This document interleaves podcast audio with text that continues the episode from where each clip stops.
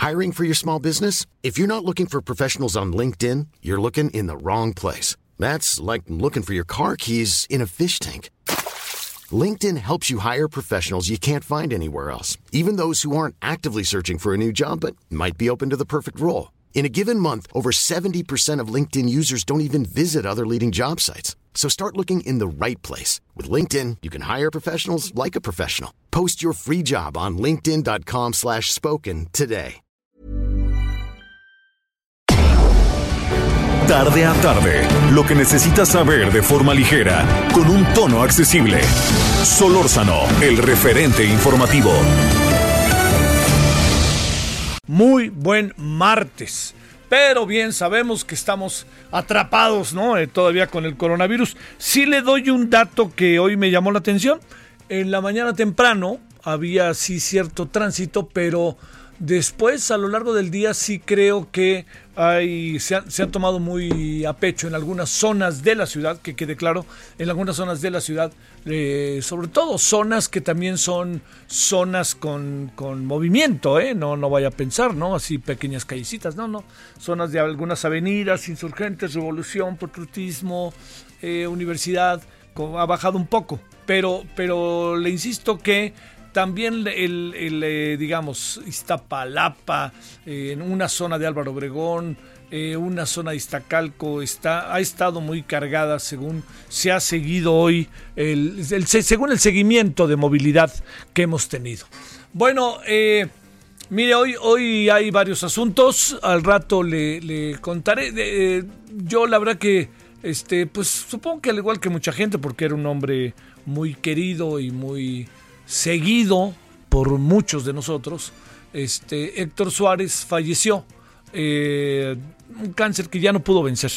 Y mire que lo había medio vencido, ¿eh? La verdad, porque yo nos reunimos, perdón que lo diga, sé que suena muy pomposo, pero nos reunimos varias veces con su gran tocayo, Bonilla, él y yo, y nos pasamos unas eh, tardes, en verdad, muy divertidas o noches muy divertidas, donde Sofía, la esposa de Héctor Bonilla, decía siempre, o dice siempre, ¿por qué fregado siempre acabamos hablando de fútbol? ¿No? Perdón, hablando ustedes de fútbol, porque ella ni participaba. Bueno, oiga, eh, así ha sido, eh, ha sido un día muy difícil para el mundo de la comicidad, el mundo de pues todo, ¿no? Todo ahí lo que los que teníamos oportunidad nos reuníamos con, con, con Héctor Suárez, ahí en varios, ¿no? Nos íbamos de parejas, padrísimo. Pero le quiero decir que, que eh, mm, yo recuerdo anécdotas de Héctor verdaderamente divertidas, buenas, precisas, ¿no? Me atrevo a decir, de muchas cosas. El valor de Héctor Suárez, pues es per se como padre, ¿no? A mí me tocó salir en un, en un roast, toast, como decíamos. Que qué bárbaro. A la fecha se acuerdan de todo lo que pasó en ese honorable programa que duró dos horas y que me invitaron un poco para quemar a Héctor Suárez. Yo no me atreví a quemarlo, pero los que otros sí, pues así se llevaban. Yo me llevaba muy bien con Héctor, pero no tanto. No, no tanto, no para decirle eso. así de fácil las cosas que yo le dije nomás lo que pensaba y listo. Pero, y él también se defendió, no más faltaba.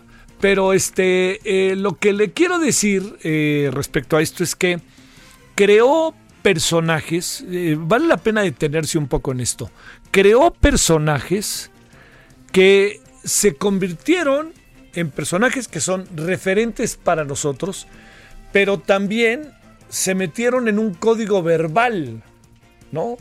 Por ejemplo, usted habrá escuchado no hay. El no hay, no hay es de Héctor Suárez. Es, es entre muchos. Así como quieren que les cuente un cuento, originalmente no es de Víctor Trujillo, es de Sofía Álvarez, en los cuentos allí en el Canal 11. O sea, hay, hay personajes que logran crear un lenguaje y ese lenguaje se convierte en parte de nuestro lenguaje y lo asumimos, ¿no? Eh, muchas cosas que dijo Héctor Bonilla a lo largo de sus personajes se convirtieron precisamente en nuestro código.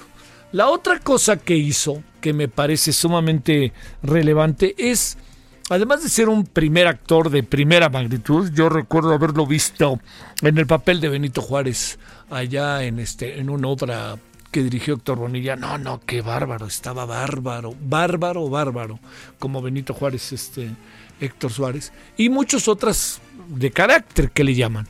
Y luego también apareció en muchas películas importantes. Una de las que tiene una actuación, en verdad, más acabada, yo pienso que es en Para Servir a Usted. Y tuvo muchas otras, ¿eh? Muchas otras. Pero en donde verdaderamente nos hizo morir de la risa, por todo lo que significaba su personaje, pues fue en Mecánica Nacional, la de Luis Alcoriza. Y también todo lo que hizo en la televisión, pues se convirtió, así como se lo digo, en, en, en, contestatario. Se enfrentó al duopolio, ¿no? En Televisa lo querían y no lo querían. Lo querían porque daba un enorme rating y comercialización. Y no lo querían por lo que decía, y entonces que luego se enojaba el presidente, que se enojó el secretario de no sé qué, que se enojó la tía de no sé quién, y a él le valía. Y en el Canal 13 lo tuvieron, y bueno, ya sabe que eso del Canal 13 es una cosa siempre muy complicada de entender, este, porque también, mientras les fue útil, ahí lo tenían, cuando les dejó de ser útil a Dios. Entonces se enfrentó al dopolio, se enfrentó al poder político. Y al final de su vida yo creo que estaba muy contento, estaba muy contento con su mujer, estaba muy contento con sus hijos, sus nietos, y yo la última vez que lo vi, platicamos en verdad, de manera, si le, soy sincero, este, eh, en verdad se lo digo que si le soy sincero, verdaderamente divertido. Muy, muy divertido, porque la pasamos bien.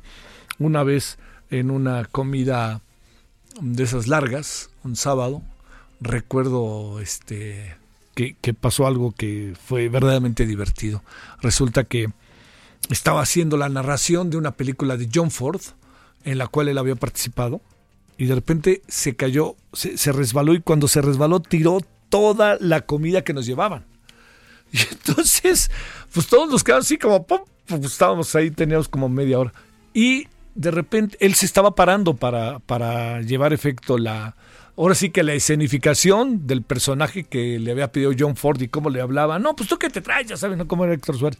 Entonces de repente se, cae la comida, todo, voltea a ver al cuate y le dice, ¿estás bien? Sí y sigue contando todo, narrándolo. Entonces, nosotros ya no sabemos si, morirnos de la risa lo que él contaba, de la escena, del cuate que estaba tirado, de, que estaban levantando el bife de chorizo. No, no, eso fue verdaderamente, y créame, una risa colectiva en el restaurante. Y por supuesto, eh, ofrecimos disculpas, él también, pero no dejó de ser en su momento, porque sé yo, y este que, espérame, oye, vamos a ayudarle. No, no, no, déjame acabarte de contar lo que me dijo John Ford. Espérame, no le importa, y seguía, ¿no? Contándolo. Y luego ya se sentó y medio, una hora después dice, oye, qué fregadazo se dio este eh, me di, ¿verdad? Le digo, sí, oye, ¿qué no, no te pegaste en la cintura? Dice, sí, no, pero bueno, sí le pagamos la comida que tiramos a este cuate, ¿no? Claro que sí, por favor, no se la vamos a cobrar, le digo.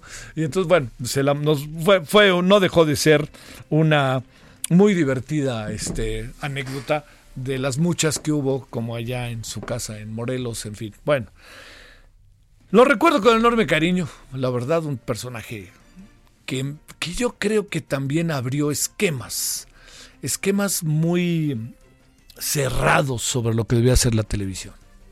O sea, Televisa hizo muchas cosas en las que eh, buscaba como de lugar como justificar su, su democratización, ¿no? El círculo rojo también le sirvió para eso. Pero Héctor Suárez estaba en un momento en donde se reía de los políticos como en su momento, y yo creo que no se le ha dado la justa dimensión, lo hicieron los polivoces. O en su momento, ¿sabe quién lo hizo? Y muy bien, Héctor Lechuga y Chucho Salinas. Pero verdaderamente bien. Bueno, oiga, pues aquí andamos agradeciéndole, acordándonos de Héctor Suárez, eh, pensando que hay muchas cosas por delante que tenemos que, que revisar. Hay que revisar muy bien lo que pasa en Estados Unidos y nos eh, acordamos de que por más que eh, Héctor luchó contra el cáncer, en verdad, así le diría, en verdad como pocos, luchó y además salió bien librado, iba saliendo bien librado, pero bueno, pues también un poco la edad, en fin, muchas cosas se juntaron.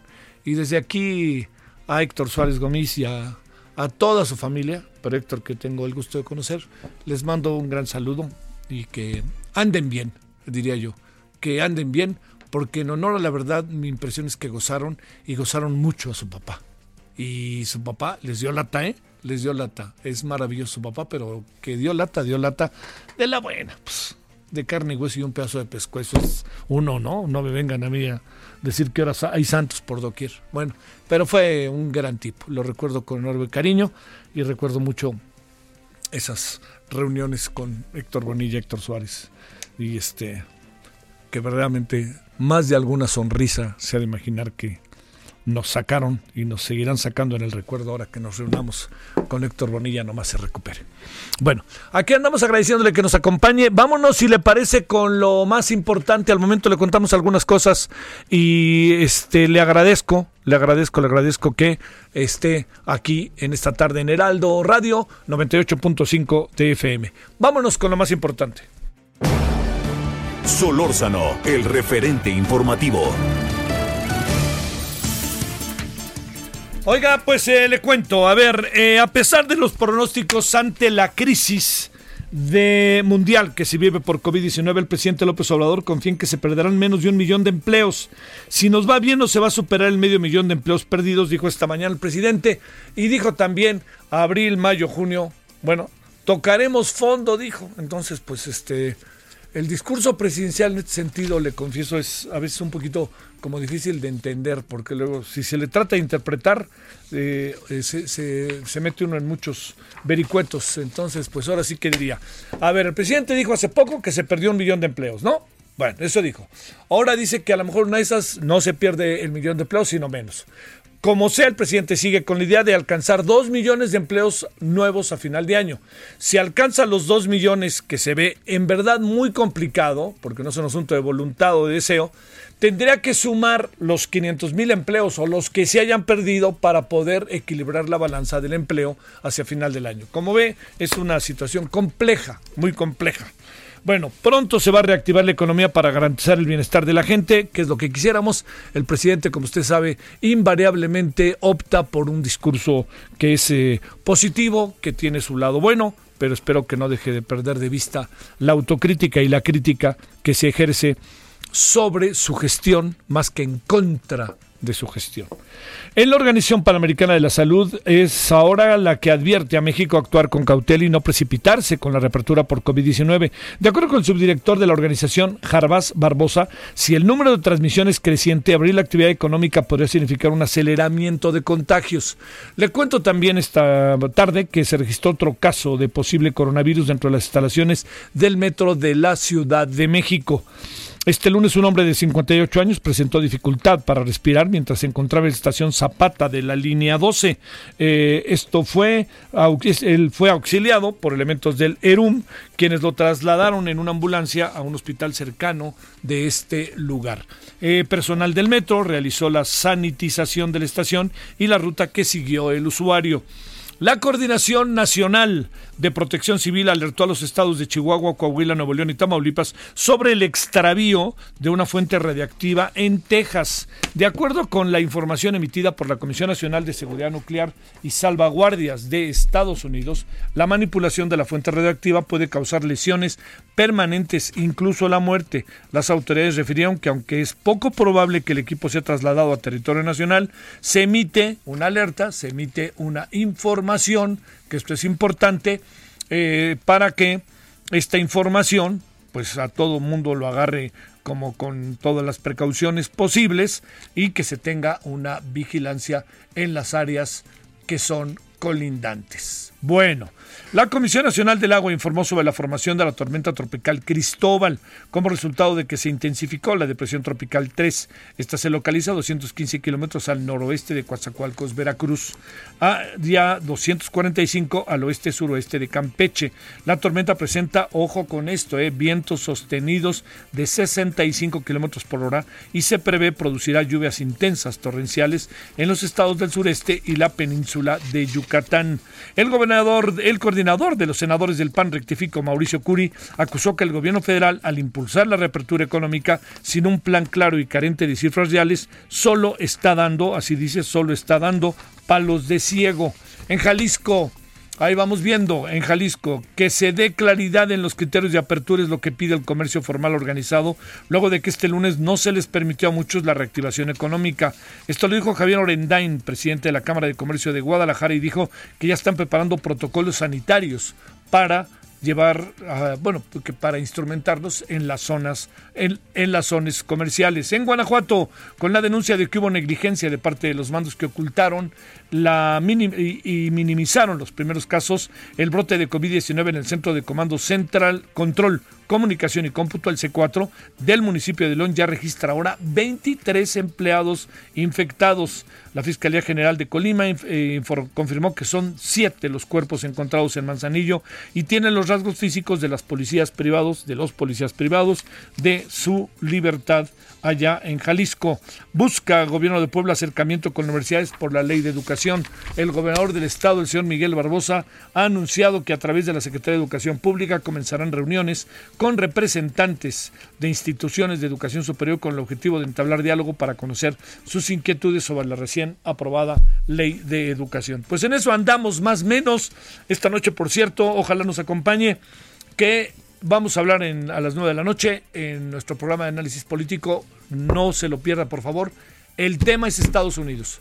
El tema es Estados Unidos con lo que ha pasado con George eh, Floyd y lo que está pasando con el coronavirus y lo que está pasando con el señor Donald Trump y toda la política y los gobernadores. Bueno, 17:15, ya 16 en hora del centro y vamos a iniciar en un momentito con el doctor Alejandro Macías.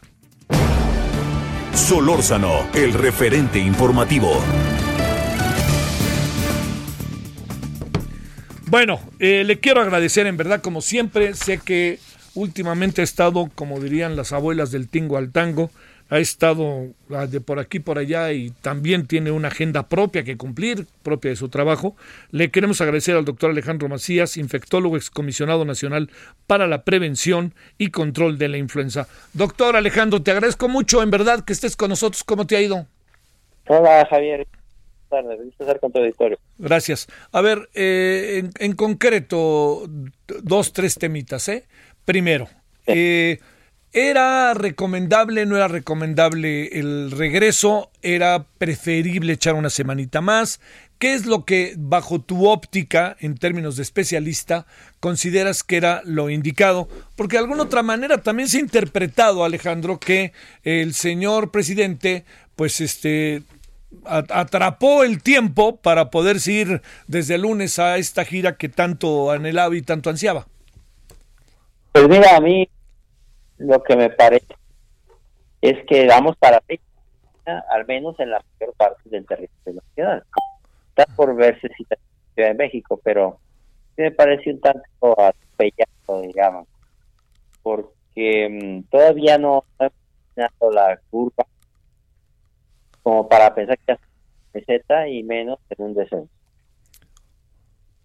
Oye, eh, a ver, espérate, vamos a ver, se está oyendo medio cortado, Román si me puedes el favor de, de, O sea, el asunto es bajo esta perspectiva, parece, si entendí bien, no quisiera equivocarme, Alejandro es un poco atropellado echar a andar tantas cosas. Sí, me parece que ya no estamos para él. Eh, me parece que está cortado, ¿verdad? No, sí, vamos a, perdóname Alejandro, rápidamente vamos a arreglarnos porque de plano no, no, no estamos, este, estamos, eh, estamos como que va y viene la señal, ¿no? O, se, o, se, corta más bien, diría yo, ¿no? Entonces, este, lo que queremos es que usted pueda escucharlo bien, nosotros también, es una opinión que nos importa y nos importa mucho de quién viene, por quién es y este, y, y además por la experiencia que ha tenido, ¿no? Nos abre ahí, de alguna otra manera nos abre posibilidades de ver las cosas de manera más abierta, ¿no? Bueno, a ver, segundo asunto, ¿estás ahí, verdad, Alejandro? Sí, aquí estoy. Perdón, eh, gracias. El segundo asunto, a ver, eh, esta nueva normalidad en términos de lo que puede significar para la propagación de más contagios, eh, ¿la alcanzas a apreciar? ¿Qué es lo que deberíamos de hacer? Eh, ¿Se ha relajado el asunto? Un día se dice una, una, unos números y el otro día se dicen otros números. A ver, ahí resumamos lo que has visto en los últimos días, Alejandro. Sí, pues lo que veo es que los casos aumentan.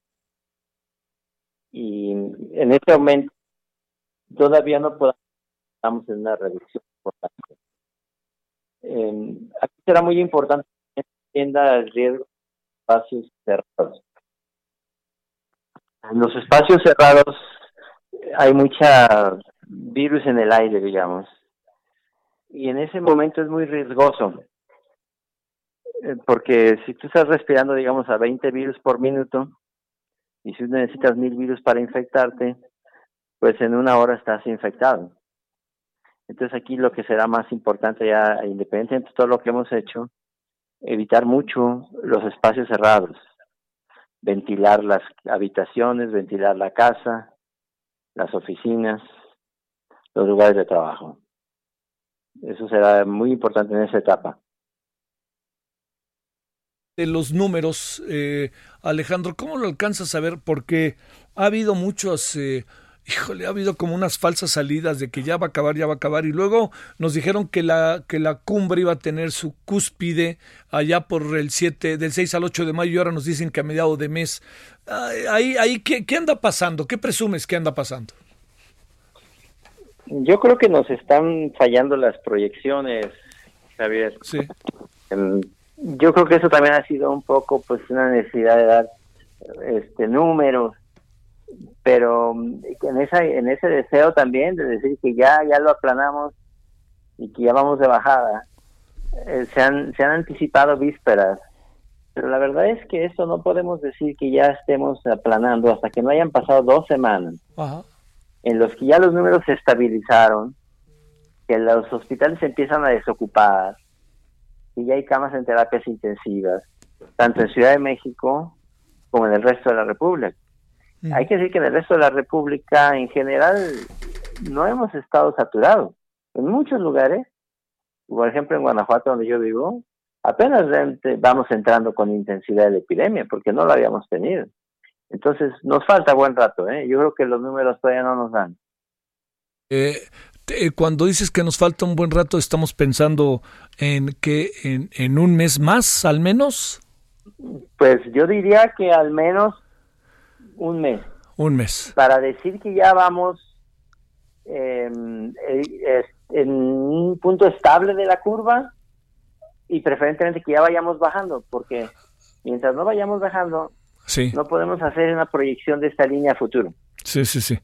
A ver, otro de los asuntos. Eh, las proyecciones que diariamente se establecen y se colocan ahí en la famosa conferencia del afamado vocero, eh, te pregunto, eh, eh, están, no, no tienen toda la película, pero ellos dicen, el propio vocero dice, nadie tiene toda la película de todo esto. ¿Estamos en lo correcto y eso qué nos da y nos quita en este sentido, Alejandro? Sí, lo que pasa es que México tiene muy pocas pruebas de laboratorio. Sí. Eso sigue siendo una verdad. Estamos infiriendo sobre de muy pocas personas, por eso el margen de error es muy grande. Sí. Pero esas pruebas hay que decir que todavía se necesitan, porque para volver a la normalidad o a la nueva normalidad, necesitamos estar mejor adelantándonos, necesitamos ser más inteligentes que este virus y darnos cuenta, por ejemplo, cuando en un lugar de trabajo ya hay presencia del virus antes de empezar a sentir a todos enfermos. Claro. Como pasó en la industria de la carne en los Estados Unidos. Todavía, todavía nos va a faltar hacer más pruebas. Yo creo que estos errores que estamos viendo en las proyecciones son al menos parcialmente explicados porque eh, inferimos de muy poca gente. Porque además también cuando nos comparamos con otros países somos de los países que menos pruebas hacen, ¿no? Seguimos siendo un país que hace relativamente pocas pruebas. más unos estados que otros, ¿eh? Sí. Eh, algunos estados están muestreando más que otros. Pero también tenemos esta otra variable, que cada vez tenemos más personas fallecidas y ya nos vamos colocando en un lugar preponderante a nivel mundial. Sí, de hecho, como se ha visto también, pues no solo no corresponden todos los casos que están infectados, sino las defunciones también seguramente en el futuro, cuando maduren los números, cuando comparemos contra los certificados de defunción, los números en promedio de los últimos años, vamos a ver que en realidad murió más gente de la que pensábamos. Bueno, Alejandro, te dejamos porque sé que te vamos a dejar trabajar, como ves, para, trabajar en tu laboratorio y, oye, laboratorio con los alumnos, con la investigación y todas esas cosas. Muchas gracias, Alejandro, que estuviste con nosotros. Gracias, bien, un gusto estar con tu. Gracias, gracias, muchas gracias. Bueno, es Alejandro Macías, que es infectólogo, eh, excomisionado nacional para la prevención y control de influenza. ¿Sabe qué, qué problema tan delicado está siendo el tema de eh, el tema de las mediciones y de las pruebas. La verdad, yo creo que el gobierno tendría que meterse a hacerlas, aunque no quiera, hay que gastar en ello. Bueno, vamos a la pausa y le recuerdo, esta noche vamos a hablar de Estados Unidos a las 9 de la noche en el análisis político y por supuesto también le vamos a informar de lo que está pasando en México. El referente informativo regresa luego de una pausa. Estamos de regreso con el referente informativo. Balance Inmobiliario es presentado por Inmobiliaria 20.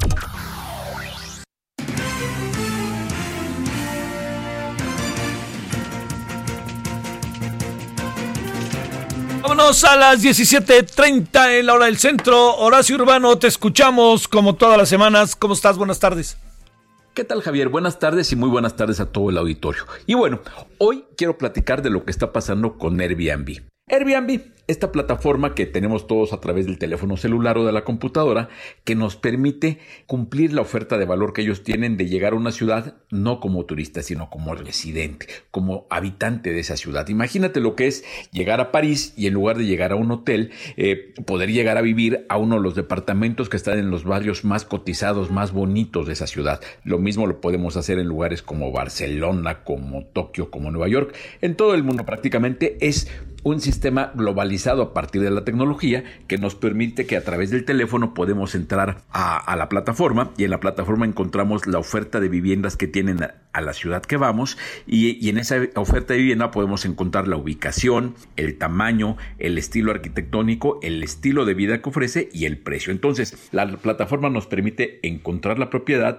reservarla, pagarla y voilà, sin intervención humana. La intervención humana llega únicamente cuando llegamos a la propiedad y alguien se nos acerca para darnos las llaves, eh, ya todo debidamente convenido desde la misma plataforma y al final dejaremos las llaves y se acabó. Todo queda registrado, reservado y pagado desde la plataforma. Esto ha sido un sistema que durante los años recientes ha cobrado cada vez mayor posicionamiento porque ciertamente a poco nos antoja llegar a una ciudad de esas ciudades que en verdad nos encanta y vivirlas no como turistas sino como un habitante. Si, si a ti te gusta ir a Nueva York y te gusta determinada zona, pues tener el encanto de llegar a una propiedad, un departamento de ahí y desde ahí hacer toda tu, toda tu vida neoyorquina, ¿no? Entonces es una oferta de valor que ha gustado mucho, que funciona muy bien en destinos, incluso en México. En México lo tenemos muy posicionado en algunos lugares de destino turístico y lo tenemos muy posicionado también en las grandes ciudades, particularmente en los barrios más demandados por los turistas, de, todo tipo de turistas. Y eso lo vemos en la Ciudad de México, donde barrios como las colonias centrales, eh, la Juárez, eh, la Roma, la Condesa, pues hay mucha propiedad de Airbnb, donde hay gente que ha invertido en comprar departamentos para subirlos a la plataforma y a partir de ahí tener una utilidad, porque ciertamente esas rentas, eh, si, si sumamos el costo de la renta por día deja más dinero que si dedicadas la vivienda a la renta para hospedaje habitacional, que la renta es menor porque son ahí sí habitantes de la ciudad lo que la rentan, ¿no? Entonces, ¿qué es lo que ha pasado con esta crisis de la pandemia? Pues obviamente un colapso en la plataforma porque sin turismo ha caído la demanda de este tipo de propiedades. Y eso que en algunas ciudades del mundo ha sido pues una noticia interesante porque en lugares como Barcelona la plataforma de Airbnb se había ido comiendo la posibilidad de que los locales tengan acceso a rentas a un precio adecuado porque la gente prefería subir las viviendas a la plataforma y tener rentas más altas. Ahora que no hay turismo, está pasando lo inverso. Hay mucha oferta que estaba hecha para Airbnb que pretende regresar al uso habitacional y eso está transformando algunas dinámicas en muchas ciudades del mundo. Obviamente no es tan simple porque hay inversionistas que decíamos, una familia que vendió una propiedad para comprar un departamento y ponerlo en Airbnb contando con un ingreso por rentas que de pronto a partir de la pandemia se dejó de dar y que ahora el escenario no les permite prever que pueda regresar el turismo como para ocupar su vivienda en uso eh, temporal a través de Airbnb. Toda esta gente seguramente tendrá que poner eh, sus, viviendas en renta para el uso habitacional y eso les puede implicar un problema muy fuerte porque el flujo de lo que van a recibir pues no se compara a lo que hubieran recibido a través de la plataforma. Obviamente no estamos esperando que Airbnb vaya a colapsar y vaya a tener un problema que le provoque cerrar ni mucho menos. Es un hecho que habrá que tener un ajuste en la operación habrá mercados que dejarán de tener ese exceso de oferta a través de Airbnb, habrá mercados que por su dinámica sí podrán mantener esa oferta y podrán seguir creciendo y otros, los inversionistas, tendrán que repensar muy bien. Por lo pronto, todos los que tienen pensado comprar un departamento con la expectativa de ponerlo en Airbnb, aguas, ¿eh? Es momento de pensar muy bien lo que van a hacer para no tomar la decisión equivocada. Airbnb es una muy buena posibilidad siempre y cuando esté garantizado que hay un mercado turístico que ocupe esas viviendas. Si no es así, las viviendas deben ser prioritariamente para el uso habitacional. Todo lo demás es complementario y habrá que revisar cada mercado. Por lo pronto, avisados, ¿eh? Airbnb puede ser un riesgo si quieren invertir en eso mucha atención con, con, esto. Y bueno, Javier, me pareció un tema importante que en medio de la pandemia no estaba por demás comentar. Hasta aquí mi plática y un abrazo para ti y para todo el auditorio. Hasta la próxima. Estrena hoy Casa Odepa en 20. Grandes promociones en Tecámac, Querétaro, Puebla, Cancún, Playa del Carmen y Monterrey. Tu mejor hogar e inversión está en 20. Búscanos en 20.com.mx. Balance Inmobiliario fue presentado por Inmobiliaria 20. Solórzano, el referente informativo.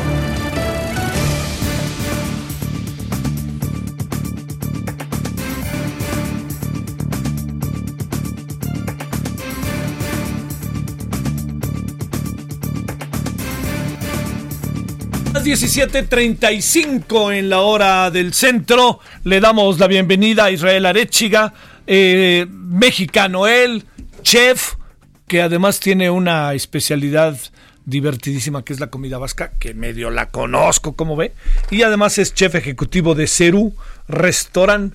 Muchas gracias, Israel, ¿cómo has estado? Mi querido Javier, qué gusto saludarte. ¿Cómo va la pandemia y los restaurantes? Pues mira, la verdad es que es un tema un poco complicado. Sí. Eh, pero bueno, vamos sobreviviendo como podemos. Estamos entregando comida a domicilio, estamos haciendo ahí comida para llevar. Ajá. Y bueno, pues ahí trabajando un poquitín para, para seguir adelante y esperando que esto pase pronto.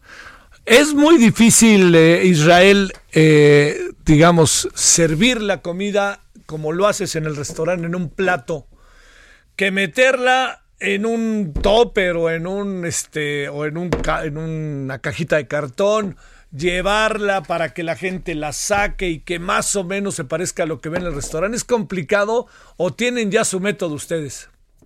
Mira, la verdad es que tiene su grado complicado porque hay que adaptar un plato que está pensado para salir de la cocina y comérselo enseguida y, y, y, el adaptarlo para meterlo en un recipiente para llevar. Sí. Y que llegue adecuadamente después de un viaje de 15, 20 o 30 minutos, pues evidentemente ahí tiene su grado de complejidad. Pero creo que todos en la ciudad y en el país, y podría decir que en el mundo, sí, sí. nos hemos vuelto expertos en el último mes. Oye, Israel, eh, ¿cuánto, a ver, cuánto tiempo de que estás tú en la cocina, en el restaurante, lleva que termines el platillo para que lo lleves a la mesa? ¿Qué será? ¿Un minuto dos? Sí, la verdad es que los acabados son muy rápidos. En la cocina eh, hacemos hasta bromas entre nosotros porque Sí. el tiempo es relativo. Sí. Cuando un cocinero te dice que algo lo tiene en un minuto, Ajá. puede tardar 10. Pero, pero tú, pero tú desde la cocina crees que lo estás haciendo muy rápido porque el tiempo pasa volando. Sí. Sí, sí. Entonces, uno o dos minutos pueden ser una eternidad o pueden ser nada en la cocina. No, no, no, no, me lo imagino. Oye, a ver, este, uno, digamos, hemos, eh, fíjate, yo jugué en la Liga Española de Fútbol, entonces aprendí a comer comida española. Hay mucha diferencia entre la comida española per se, esa que conocemos como que la tortilla española, todas estas cosas, y este, y la comida vasca. Mira, la verdad es de que la cocina vasca se centra principalmente en el producto, en la materia prima. Sí, Y esa materia prima que encontramos en el mar Cantábrico es completamente única. Yo creo que en España lo que se puede acercar un poco es, la, eh, es al producto que vamos a encontrar en Galicia. sí, Pero eso, eso no quita que hay muchos platos que unifican a la cocina española como tal. sí. La tortilla de papa, unas buenas croquetas de jamón. Ándale. Son platos que vamos a encontrar desde una tasca en Madrid, como un chiringuito en Cataluña, como un bar de tapas en, en País Vasco, ¿no? Sí. O sea, al fin y al cabo todo es una especie como de mosaico interrelacionado, por decirlo de alguna manera. Así es. Y la materia prima en País Vasco Sí. juega un papel fundamental. Sí, pues es el mar, ¿no? Así es. Tienes el mar, tienes el mejor marisco, tienes el mejor pescado, aguas frías. Tienes todas las condiciones propicias para tener el mejor producto del mar. No, no es sin la menor duda. A ver, este, en estos días que supongo que además casi que de un día a otro entramos en esta pandemia y siempre este Israel será motivo de discusión y debate si lo hicimos a tiempo o no lo hicimos a tiempo, pero bueno, entramos de un día a otro. Eh, ¿Qué, qué es lo que pasó con ustedes? ¿Cómo, ¿Cómo empezó el proceso de reinvención y cuántos días estuvieron auténticamente fuera de foco por razones en que iban en este proceso de organización? ¿eh? La verdad es que fue un balde de agua fría, Sí, claro. porque aparte la sociedad respondió mucho más rápido que, que probablemente los canales oficiales. Entonces, eh, a pesar de que no había todavía una normativa o algo que nos obligara a cerrar, la gente dejó de ir a los restaurantes en tres o cuatro días. Las ventas de un martes de una semana al viernes de esa misma semana cayeron dramáticamente, ¿no? Entonces, tuvimos que reaccionar muy rápido porque al final hay un dicho que dice que en los restaurantes no te dedicas al negocio de la comida, te dedicas al negocio de la gente Pues sí, y hay que cuidar a todo el personal claro. que, que cuida de todos nosotros cuando vamos y comemos ahí, ¿no? Sí. Entonces tuvimos que reaccionar rápido para poder subsistir y para poder mantener a todo el equipo unido, ¿no? Híjole, esa es la otra cosa. Eh, un restaurante como el en el que tú estás, Israel, ¿como cuántas gentes trabajan, eh? En el CERU trabajan aproximadamente 35 personas, Sí. pero en algún otro de los restaurantes que llevo eh, trabajan entre 40 a 50 personas y en los banquetes hasta 100 personas Claro, trabajan claro. en un, en un solo lugar, ¿no? Oye, ahí en el... ¿Dónde está el restaurante? Para echarle la porra completa, si no te importa. Mira, está en Avenida Revolución 1547 en San Ángel. ¿Eso está antes de llegar a, a la Avenida de la Paz o después? Eso es antes de llegar a Altavista Ah, y por ende claro. antes de Avenida de la Paz, yendo de norte a sur. Ajá, o sea, yendo de hacia aquí, de donde estamos nosotros, por ejemplo, del Valle, Nápoles, de aquí hacia allá. Nochebuena. Oye, a ver, eh, ¿qué, ¿qué es lo que, lo que piden? Y también déjame plantearte algo, esta idea de que la comida eh, luego se convierte en un poco una comida muy rica, pero de repente que sea tantito pesada. A ver, ahí, eh, en esta parte de estas definiciones de, de, de la, de la parte culinaria, ¿cómo están? Pues mira, eh, como lo decías hace rato, la cocina española es un mosaico Sí, y vamos a encontrar de todo. Encontremos, bueno, perdón, pensemos sí, en que el clima también es un factor fundamental. Entonces, hay platos que están pensados para los inviernos, los inviernos duros, sí, y hay platos que están pensados para el verano. mira. Entonces, si uno piensa en que va a cenar en un restaurante de cocina española en la Ciudad de México, una pavada, unos tallos a la madrileña, Pues nomás no. un cocido montañés, pues evidentemente va a ser algo muy pesado.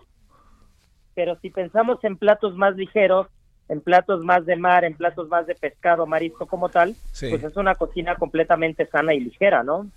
Oye, la otra parte del vino, ¿qué es lo que sucede con ello? Mira, en el tema del vino, pues creo que creo que ahí tenemos eh, un crisol completo. O sea, Sí. es- lo, lo, lo que hay del mundo del vino en España es difícilmente comparable por temas de producción y calidad. Ajá. El precio-calidad que encontramos del vino en España, en zonas como Rioja, Ribera del Duero, Toro, son eh, es incomparable y creo que ese es el maridaje perfecto, ¿no? Un- una gran eh, tradición culinaria, un mosaico gastronómico increíble con un vino inmejorable. Uf, híjole. Y el postre luego ya para que te lleves a tu casa, ¿no? Sí, claro. Oye, ¿cómo te metiste? ¿Cómo te metiste en esto, Israel? Pues mira, empecé muy chico. La Sí. verdad es que tenía el, el gusanito de estudiar cocina. Ajá. Eh, empecé muy pequeño a estudiar cocina. Entré Sí. a una escuela eh, técnica de gastronomía a los 13 años. Ajá. y, y casualmente, por azares del destino, caí a hacer prácticas profesionales a un grupo vasco de restaurantes y banquetes. Y al, y al día de hoy sigo siendo parte de ese grupo. Ya han pasado 14 años. Oye, con el debido respeto, tu apellido va brincando que es vasco, ¿no? ¿Qué, ¿De dónde eres? ¿De. Bilbao? ¿De San Sebastián? ¿De dónde eres?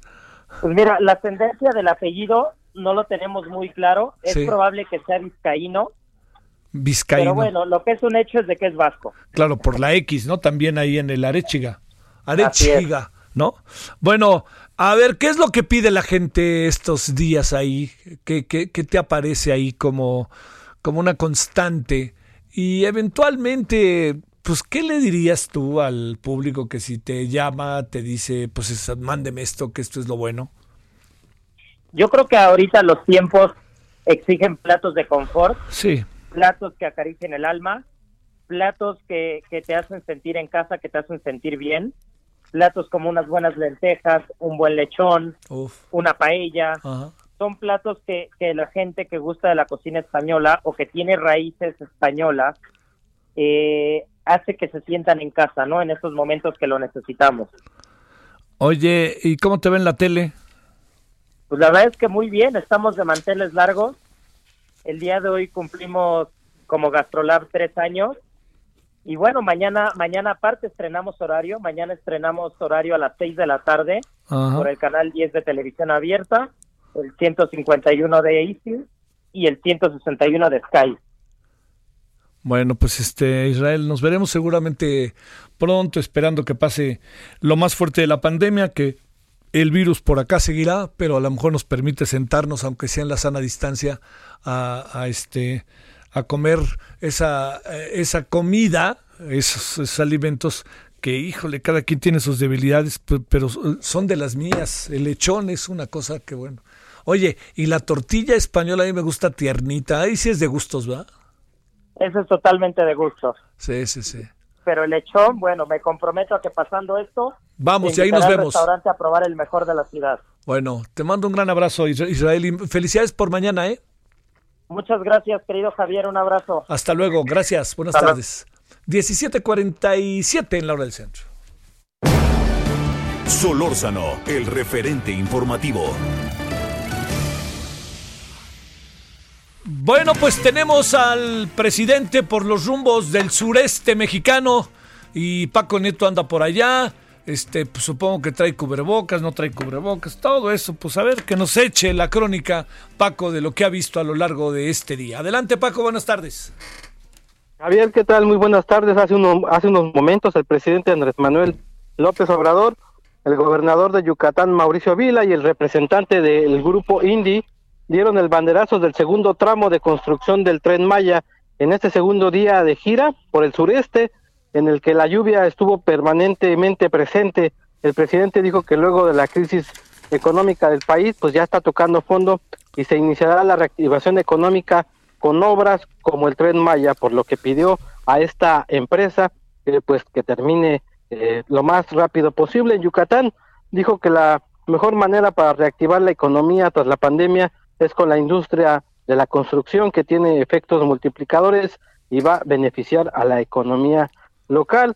Y bueno, pues sigue acá el mal tiempo, el presidente pues no lo para ni el COVID, no lo para ni esta depresión eh, tropical que se está dando en el sureste de México y va a continuar pues ya con, con estos banderazos eh, de- del tren Maya. Ya nos encontramos en Campeche donde ya el presidente pues se alista para mañana empezar con su reunión de seguridad, después esta la mañanera. Hay que recordar que la mañanera de hoy pues fue un poco caótica, pues estas lluvias empezaron desde muy temprano en Mérida, Yucatán, y prácticamente pues el presidente interrumpió la mañanera para, para concluirla, pues nadie escuchaba lo que decía el presidente, nadie escuchaba lo que decían los reporteros al preguntar eh, el- el- eh, al, al preguntar las cosas que estaban cuestionándose al mandatario y bueno pues el presidente decidió acabar la reunión estábamos en un hangar un tipo galerón donde Sí. eh, el techo era de lámina y pues eso hizo que nadie escuchara, incluso pues que se fuera la señal de internet, por lo que mucha gente pues ya dejó de ver al presidente en algún momento de la mañanera, Javier. Oye, me llamó la atención, eh, Francisco, que el presidente haya dicho que es la primera vez que oigo que, oigo que tiene así como un comentario medio de, severo respecto a la cuestión económica. Dice, eh, ya vamos a tocar fondo. Quiere decir que pues el reconocimiento, bueno, claro que también lo al, al, final lo equilibró diciendo nos vamos a recuperar y pues es obvio, ¿no? Que es lo que uno aspira, pero también que a lo mejor no se perdieron un millón de empleos, ¿no? O sea, el presidente tratando de ver lo positivo, pero no dejando de reconocer que andamos en un bronco, no, no, quisiera pensar, ¿no? Por la mínima, la mínima autocrítica, ¿no? Claro, incluso explicó que según eh, eh, las nuevas proyecciones del gobierno federal, pues que no se perderán un millón de empleos como se había pronosticado, que serán menos, pues dice que en el mes de mayo se registrarán alrededor de 350 mil eh, empleos que dejarán de existir eh, esto quiere decir que son serían 50 mil menos de los que se habían pronosticado. Pero bueno, también lo que llamó la atención en esta mañanera fue el anuncio que hizo eh, de este relevo en su equipo. Eh, dio a conocer que Jaime Cárdenas será el nuevo titular de este instituto, el que se encarga de hacer eh, las subastas en los pinos. Explicó que el, el, que ya no está, pues va a estar parte, va a ser parte de una terna que se va a enviar al Senado para mandarla a la Procuraduría de la defensa del, del contribuyente, Javier. Oye, es un cambio que en algún sentido no, no es tan sorpresivo, ¿verdad? Porque de alguna otra manera se hablaba de la posibilidad de Ricardo Rodríguez nomás echar a andar esa instancia, este, la dejaría y además llega un personaje también, pienso, cercano a la 4T y un personaje también reconocido que es Jaime Cárdenas, ¿no? Claro que sí, y uno de los adelantos que dio el presidente es que Jaime Cárdenas se va a encargar de revisar el estatus legal de lo que sucedió con, con Luz y Fuerza del Centro, con lo que sucedió con Aeroméxico y posiblemente algún tipo de inmueble tal vez sea regresado en algún momento a, estas dos instituciones pues que desaparecieron en, el, en la administración de Felipe Calderón. Bueno, oye, y el presidente en su mole, en su mero mole, ¿no? En las giras, ahí es donde está feliz y contento, ¿verdad? Y si hay lluvia, mejor, Javier. El presidente dice que citando a Chicoche, dice que la canción de Chicoche dice las lluvias ya, ya pasarán y bueno, pues está aquí el presidente feliz recorriendo el sureste mexicano. Bueno, ya pasarán, pero este, espero que lo traten bien a él porque es una zona con altos niveles de coronavirus. En fin, bueno, que eso funcione. Muchas gracias, eh, buen, buena continuación. ¿Va, va a, a Campeche y luego de Campeche a dónde se va? De, Campeche se va a Palenque. El día de mañana hay una, la mañanera es en Campeche y después va inaugurar el tercer tramo en, en el entronque de, de, Escárcega en Campeche y después se va a Palenque donde también el próximo eh, pasado mañana pues empezará también con este banderazo. Y luego todo todo termina hacia el fin de semana en Veracruz, ¿verdad?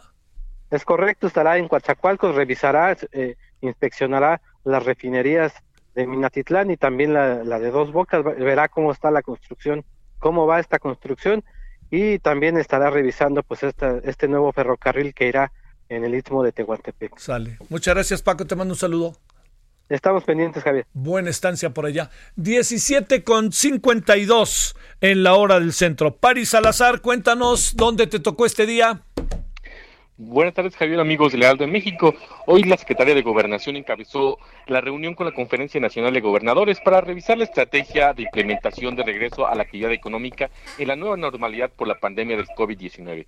Sánchez Cordero dijo que se busca que la reapertura de actividades económicas sea de manera coordinada, paulatina y escalonada. Aseguró que se busca mantener la coordinación de las acciones para reactivar las actividades económicas conforme a lo dispuesto a la nueva normalidad en todo el territorio nacional. Expuso que por la pandemia de COVID-19 cambió, cambiaron mucho las actividades cotidianas tanto de la ciudadanía como del gobierno, por lo que el gobierno federal y los gobiernos estatales deben trabajar en conjunto y coordinadamente para llegar a acuerdos para que las actividades económicas de las que dependen del sustento de millones de mexicanos y mexicanas se reúnen lo antes posible. Y es que hoy se presentaron el color del semáforo epidemiológico de cada estado para que para la siguiente semana, mañana miércoles y jueves, cada gobierno presentará sus argumentos sobre este color a la Secretaría de a la Secretaría de Salud y el jueves ya durante la conferencia de salud por la noche se presentará públicamente el color acordado que estará vigente del 8 al 14 de julio, Javier.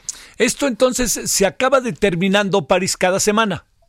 Sí, cada semana van a tener una reunión los, eh, los gobernadores con la secretaria de Gobernación, con, con, el Gabinete de Salud, para presentarles el, el, semáforo epidemiológico de su estado. Ellos van a tener dos días para argumentar si están de acuerdo con los datos que ellos tienen también y ya con una vez con ese acuerdo alcanzado se va a presentar públicamente el viernes y entrará en vigor el siguiente lunes durante una semana. Saludos, París, buenas tardes.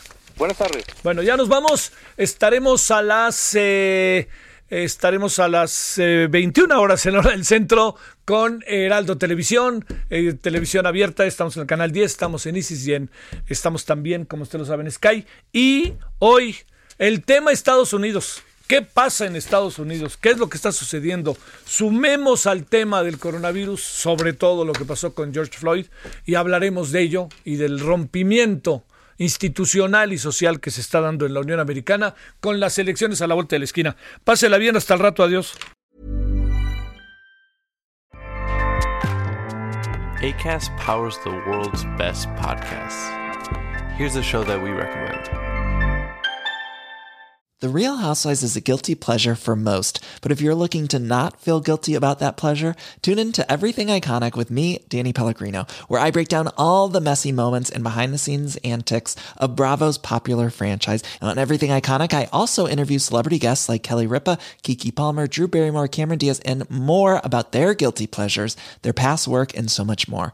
So if you're pop culture obsessed and find yourself watching way too much reality TV like me, tune in to Everything Iconic with Danny Pellegrino wherever you listen to podcasts.